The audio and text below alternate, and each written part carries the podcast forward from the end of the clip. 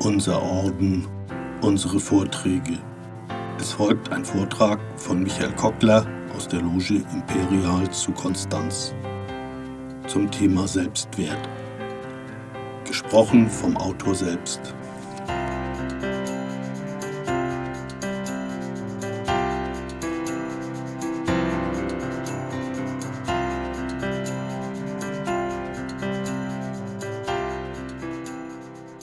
Warum heißt der Selbstwert Selbstwert? Liebe Brüder, warum stelle ich euch eine Frage, die sich in zwei Sätzen beantworten lässt und glaube trotzdem einen ganzen Vortrag darüber halten zu können? Ich beginne die Antwort auf diese weitere Frage mit den zwei Sätzen, die ich meine. Erstens, der Selbstwert heißt Selbstwert, weil ich ihn selbst bestimme. Zweitens, der Selbstwert heißt Selbstwert, weil er widerspiegelt, wie viel ich mir selbst wert bin. Bevor ich zu meinen Ausführungen komme, noch ein Hinweis. Ich habe weder eine zum Thema gehörende berufliche oder sonstige Ausbildung genossen, noch habe ich Fachliteratur gelesen.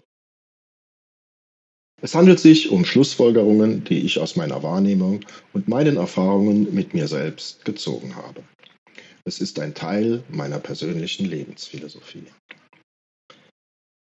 Wenn der Selbstwert ein durch mich frei bestimmbarer Bestandteil meiner Persönlichkeit ist, wie kann es dann sein, dass ich mich gelegentlich mehr oder weniger wertvoll fühle? Oft liegt die Ursache darin, dass ich nicht das bewerte, was ich mir selbst wert bin, sondern das, was ich glaube, anderen wert zu sein. Bei diesen externen Wertgutachtern kann es sich um einzelne Personen, Personengruppen oder auch die gesamte menschliche Gesellschaft handeln. Ein solches Vorgehen ist nur dann empfehlenswert, wenn und soweit sich die von mir vermuteten Ziele der Wertgutachter mit meinen eigenen Bedürfnissen decken. Ich ernannte mal die deutsche Gesellschaft zu meinem Gutachter, allerdings nur in wirtschaftlicher Hinsicht. Ich bin in den 60er Jahren des vergangenen Jahrhunderts mit zwei Geschwistern im Haushalt eines Bahnbeamten aufgewachsen. Meine Eltern haben im streng reglementierten Nazi-Deutschland ihre Kindheit verbracht, als Teenager den Krieg sowie das wirtschaftliche und moralische Chaos der Nachkriegszeit erlebt und durften sich zur Belohnung als junge Erwachsene das Wirtschaftswunder erarbeiten dass eine Gesellschaft, die aus Menschen mit derartigen Erfahrungen wuchs, das Wohl der Wirtschaft über das Wohl des Einzelnen stellt. Ihr Auftrag Wohlstand für alle lässt ihr auch keine andere Wahl. Als ein Mensch, der Mühen nur dann auf sich nimmt, wenn sie sich nicht vermeiden lassen, erschien es mir als zarten Knaben erstrebenswert, reich zu werden. Allerdings nur, weil der Zustand Reichtum mit Bequemlichkeit und wenig Arbeit versprach Macht oder Einfluss waren nie meine Motive, mehr Chancen bei Frauen allerdings schon. Ein wesentlicher Bestandteil meines Selbstwertes war von da an der Umstand, wie viel ich mir von dem, was ich haben wollte, auch leisten konnte. Die Befriedigung meines persönlichen Bedürfnisses nach Bequemlichkeit, Ruhe und Frieden, die ich mir durch den Reichtum erkaufen wollte, stellte ich hinten an, ohne dabei zu bedenken, dass die Erfüllung des Reichtumswunsches mit genau den Mühen verbunden war, die es doch eigentlich zu vermeiden galt. Dass unsere Gesellschaft den Wunsch nach Bequemlichkeit nur dann gut heißt, wenn er dem Erhalt der Arbeitskraft oder als Motiv für Konsum dient, nicht aber das natürliche Bedürfnis nach Bequemlichkeit schlechthin, machte mir diese Fehleinschätzung ebenfalls leicht. Die Gesellschaft hat andere Wünsche als der Einzelne. Sie hat ja auch andere Bedürfnisse zu befriedigen. Es ist falsch, wenn ich mich abwerte, weil meine Bedürfnisse andere sind als die der Gesellschaft. Sie sind deshalb nicht weniger wert. Es ist nicht falsch, sich gesellschaftskonform zu verhalten. Das ist sogar sehr empfehlenswert, wenn man so wie ich Ruhe und Frieden schätzt. Ich genieße das Gefühl von Sicherheit, das mir unsere Gesellschaft bietet. Denn auch das gehört zu ihren Aufgaben. Hier handelt es sich um ein gesellschaftliches Bedürfnis, das mit einem meiner Grundbedürfnisse übereinstimmt. Wenn ich es mir wert bin, mich so zu verhalten, dass ich möglichst in Ruhe und Frieden leben kann, sollte ich mir auf der nach oben offenen Selbstwertskala ein paar Punkte gut schreiben. Handelte es sich beim Selbstwert tatsächlich um einen Wert, den ich nach Belieben auf einer inneren Skala festlegen kann, reichten meine vorangegangenen Ausführungen alleine schon, immer einen genügend hohen Selbstwert zu haben. Die Schwierigkeit besteht darin, die Stellschraube zu finden. Das liegt daran, dass es sich nicht um einen mathematisch oder anders logisch zu ermittelnden Wert handelt, für dessen Bearbeitung unser Verstand willens und in der Lage wäre. Es handelt sich unglücklicherweise um ein Gefühl. Ich habe die Erfahrung gemacht, dass meine Gefühle sich meiner gedanklichen Kontrolle entziehen. Ich schreibe diesen Umstand der Evolution zu, die uns den verständlichen Wunsch nach immerwährender Ekstase wohlweislich nicht ohne vorangegangene Bemühungen erfüllen lässt.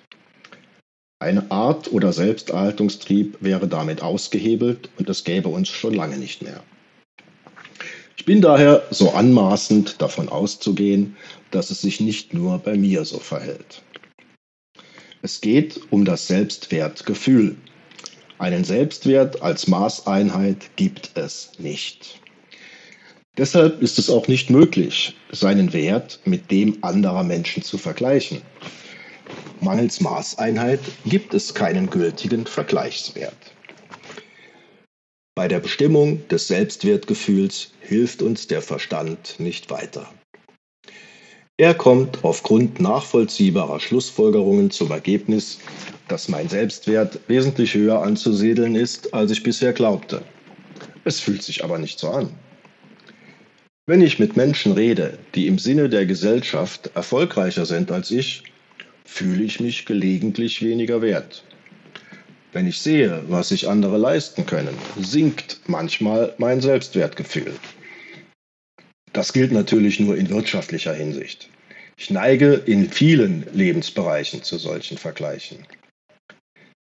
Wie kann der Verstand seine Botschaft wirksam den Gefühlen vermitteln? Wie können die Gefühle ihre wahren Bedürfnisse so kommunizieren, dass der Verstand sie begreift und in seine Entscheidungen mit einbezieht? Wir haben es mit Bereichen unserer Persönlichkeit zu tun, die auf zwei unterschiedlichen Ebenen kommunizieren. Um euch zu versinnbildlichen, wie der Verstand mit den Gefühlen kommunizieren kann, möchte ich euch mit auf eine Reise nehmen. Eine Reise ins Ich.